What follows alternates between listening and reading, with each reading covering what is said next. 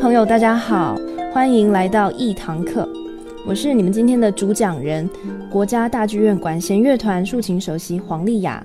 我来自台湾，今天呢，想来跟大家好好介绍一下竖琴这个乐器。那么刚才我们听到的开场音乐是 Prokofiev 普罗科菲耶夫写给竖琴演奏的 C 大调前奏曲。竖琴的英文是 harp。一般呢，我们交响乐团里面，呃，会有有一位竖琴演奏家，但是视曲目而定，也有可能增加到二到六位不等。首先呢，呃，我先来给大家介绍几个关于竖琴的小知识。竖琴属于拨弦乐器，由木头制成。我们现代音乐会用的竖琴有四十七根弦，竖琴的身高呢大约是一百八十公分，重量大约是四十五到五十公斤不等。琴弦呢以颜色来区分，红色琴弦是哆，呃，蓝色的琴弦是发，并且竖琴的底部有七个踏板，用来控制音的升降，改变音高。弹奏的时候，我们不使用小拇指弹奏。现代的踏板竖琴基本由三个部分组成。第一个部分是琴身，琴身呢包含共鸣箱和底座。共鸣箱是中空的。那琴身的底座呢有七个踏板，这七个踏板连接到琴柱，再连接到琴颈的小转盘，经由这一连串的运动呢来改变琴弦的长度，进而改变音高。中间的部分是琴柱，这也是呃竖琴非常重要的支撑与平衡的部位。琴柱是中空的，里面有七条连接踏板及琴颈的踏板杆。最后呢是琴颈，琴颈是固定琴弦的部位。琴颈里面呢有非常非常多近千个非常精密的零件，这些零件牵动着琴弦连接的小转盘，来改变琴弦的音高。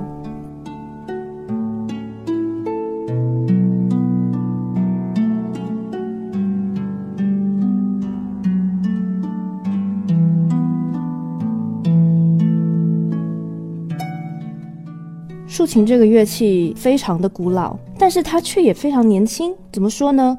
其实它被公认是世界上最古老的乐器之一，因为在西元前两千五百年，两河流域的壁画上面就可以看到竖琴的踪迹。但是它也是非常年轻的一个乐器，因为一直到十九世纪，现代的竖琴才成型。那么现在呢，我会顺着竖琴的历史脉络来带着大家。来一场竖琴的小旅行。最原始的竖琴呢，有这么一说，是来自于猎人打猎时候用的弓。它的造型特别简单，那在当时的部落里面扮演着祭祀以及祈雨等等的角色。再来到了初具竖琴样貌的里拉琴，这个大家可能就比较熟悉了。里拉琴又称为七弦琴，它是古希腊时期一种类似小竖琴的乐器。在希腊的传说里面，里拉琴是阿波罗和诗人奥菲欧所使用的乐器。到了西元前两千五百年的美索不达米亚平原，发现了目前被认为年代最可靠的第一把拱形竖琴。这把竖琴有十三到十四条琴弦。此外，也在壁画石刻中不断的出现。这个早期的竖琴呢，是拱形的。这个竖琴还缺乏第三边的琴柱，而最早的三角形竖琴呢，则是在西元前四百五十六年的意大利以及希腊出现。这是现代竖琴的基本形状。之后的几百年间，竖琴则在基本上保持差不多的样貌，而或大或小，体积各有不同。到了十七、十八世纪初，出现了三排弦竖琴。这种竖琴拥有三排平行的琴弦，总共有九十九根。两排对齐的琴弦中间还隔着第三排琴弦，这排琴弦负责弹奏半音。亨德尔呢所创作的这首脍炙人口的竖琴作品《降 B 大调竖琴协奏曲》，其实就是写给当时的三排弦竖琴所演奏的。这首乐曲呢是亨德尔在一七三六年他的神剧。亚历山大的响宴之中的幕间曲，现在让我们来听听这首亨德尔降 B 大调竖琴协奏曲。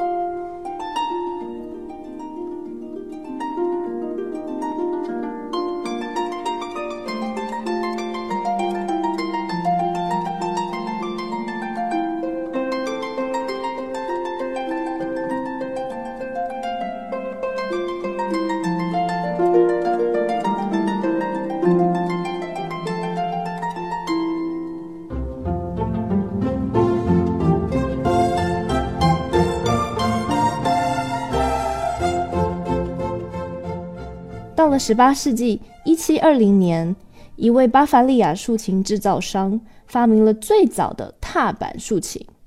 这种有两个踏板槽的踏板竖琴呢，借由脚踩踏板而牵动零件，改变音高。它叫做 Single Action Harp，又可以称为单动作踏板竖琴。呃，我的一位好朋友在深圳的一位非常喜爱竖琴的友人，昵称这种竖琴为单反竖琴。我觉得其实这个也还蛮贴切的。那这个发明呢，让竖琴有了更多更多的演奏可能性。十八世纪的时候，流行的领导者，也就是我们现在所说的网红，其实就是当时的皇室贵族。而法国路易十六的王后玛丽安东尼，则是像巨星一般的人物。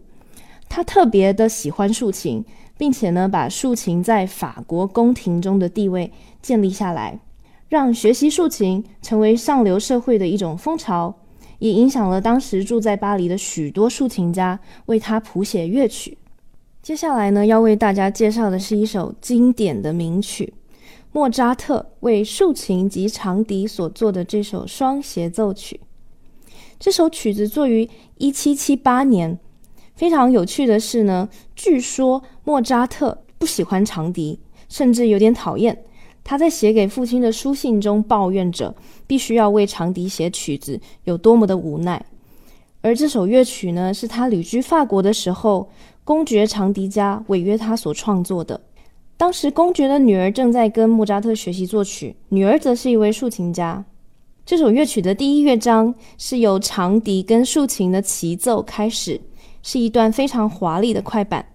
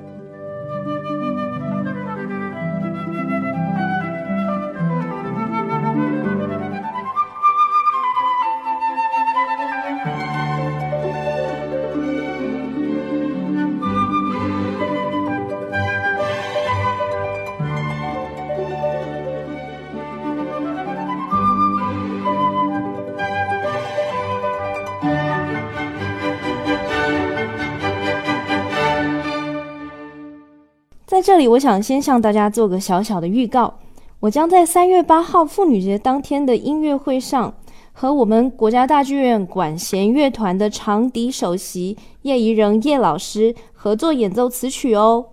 三月八号晚上七点半，有兴趣的听众朋友们，真的欢迎你们莅临欣赏。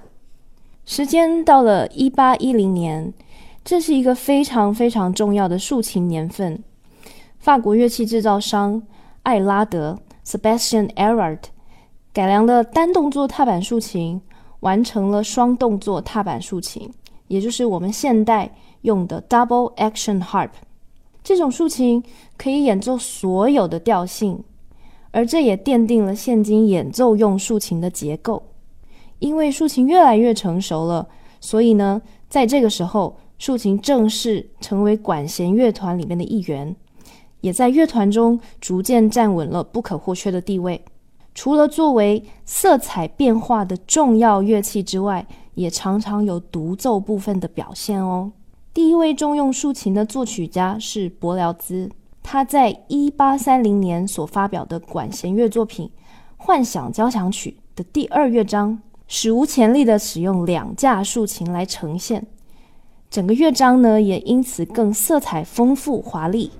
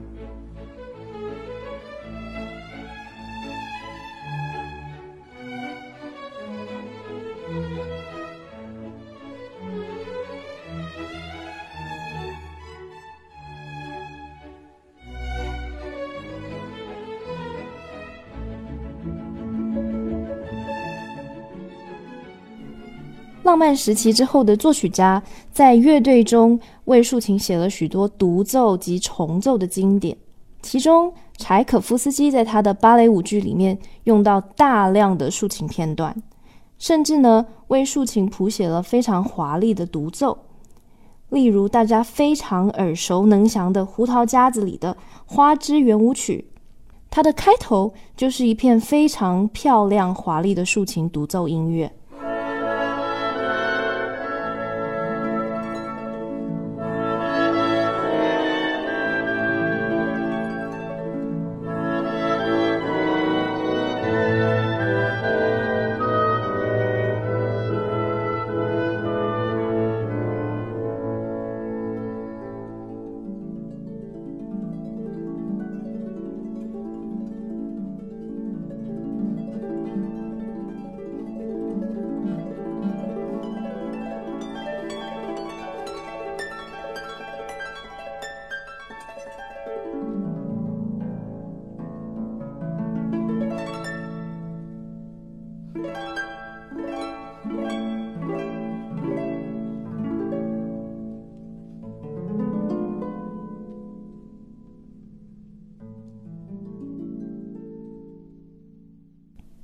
到了二十世纪初，由于两个乐器厂商的竞争，造就了两首非常重要的经典作品，分别是德彪西写给竖琴及弦乐团的《神圣与世俗舞曲》。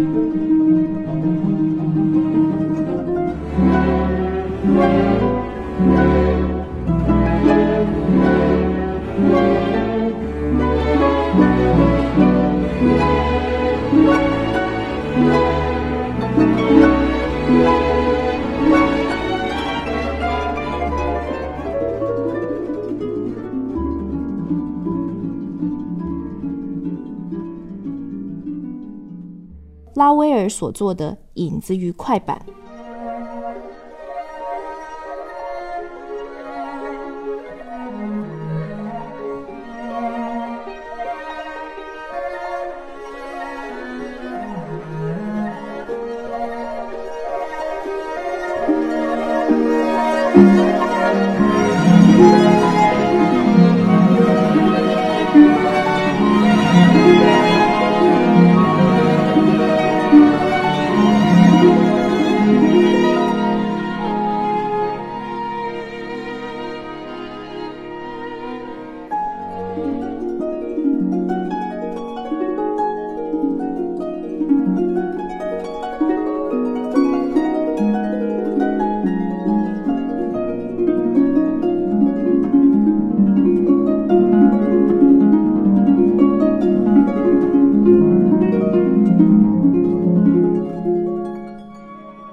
这场乐器竞赛两边的主角分别是 Pleo 公司在一八九七年推出的半音竖琴，以及艾拉德公司的全新踏板竖琴。半音竖琴呢，又称为双排弦竖琴，它的英文名字是 Double Strong Chromatic Harp。顾名思义，可以弹奏所有的半音阶，呃，就像钢琴一样，它有七十八根琴弦，而没有踏板。艾拉德改良之后的踏板竖琴呢，在音准及音色上面则更加的稳定。其实说到这边，大家可以注意到，呃，在竖琴的变化发展过程中呢，其实是乐器慢慢克服调性变化以及受限制的这些问题，而达到现代竖琴的状态。这个过程其实延续了好几百年。关于这两首乐曲呢，我曾经写过一篇文章介绍。有兴趣的朋友可以关注我们国家大剧院管弦乐团的微信，会在上面放上文章连结给大家欣赏。虽然半音竖琴造成一时的话题，但是呢，由于其调音的困难，以及它的音色其实不像踏板竖琴那样的明亮宽广，最后终于慢慢的被淘汰。现在已经只有很少的人在演奏这样的乐器，并且只能在博物馆里面才能看到它。接下来，我想为大家稍微介绍一下竖琴家族的成员们。就像呢，我们一开始所说的，现在踏板竖琴有四十七根弦、七个踏板。那这种音乐会用的竖琴之外呢，还有很多形状、大小、音色不一样的竖琴。例如班键竖琴，也就是我们所说的 lever harp，它的琴弦有二十多根到四十根左右。呃，因为它的大小以及价格非常的适中，所以呢，现在多为学生用琴或是业余爱好者的一个很好的选择。而在南美洲，例如墨西哥、巴拉圭的竖琴，则保留了中世纪的竖琴特色。竖琴呢，在中世纪西班牙殖民之后被带到了南美洲，经过当地人改良之后，除了取材来自热带的木材之外，最大与古典竖琴的区别就是，这种竖琴是用指甲来弹奏的，而南美竖琴的声音特征是它的音质非常的嘹亮、清脆，很适合演绎很欢快或是很热情的民族曲风。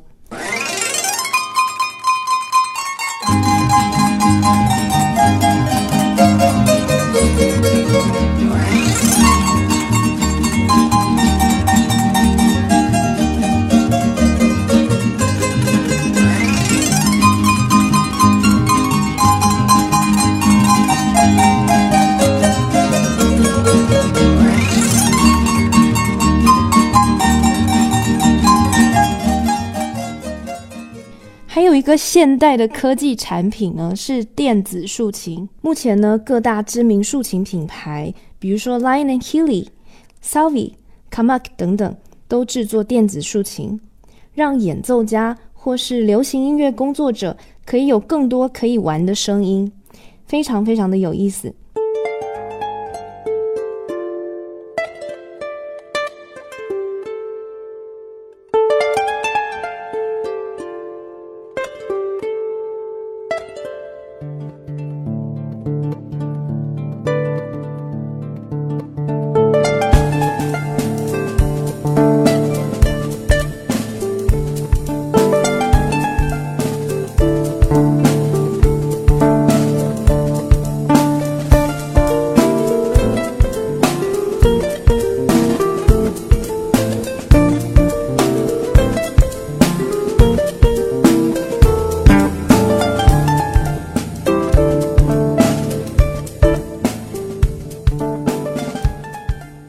到竖琴现代音乐技巧，真的没有办法一一的介绍，因为实在是有太多太多的花样。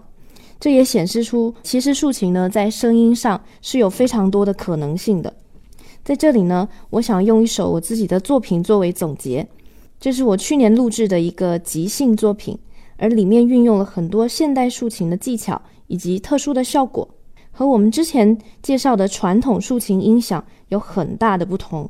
我邀请大家一起来欣赏这首吉星，也请大家不要忘了三月八号的国家大剧院管弦乐团妇女节音乐会，我们将会演出经典的莫扎特长笛竖琴协奏曲哦。谢谢大家的收听，一堂课，我们下次见。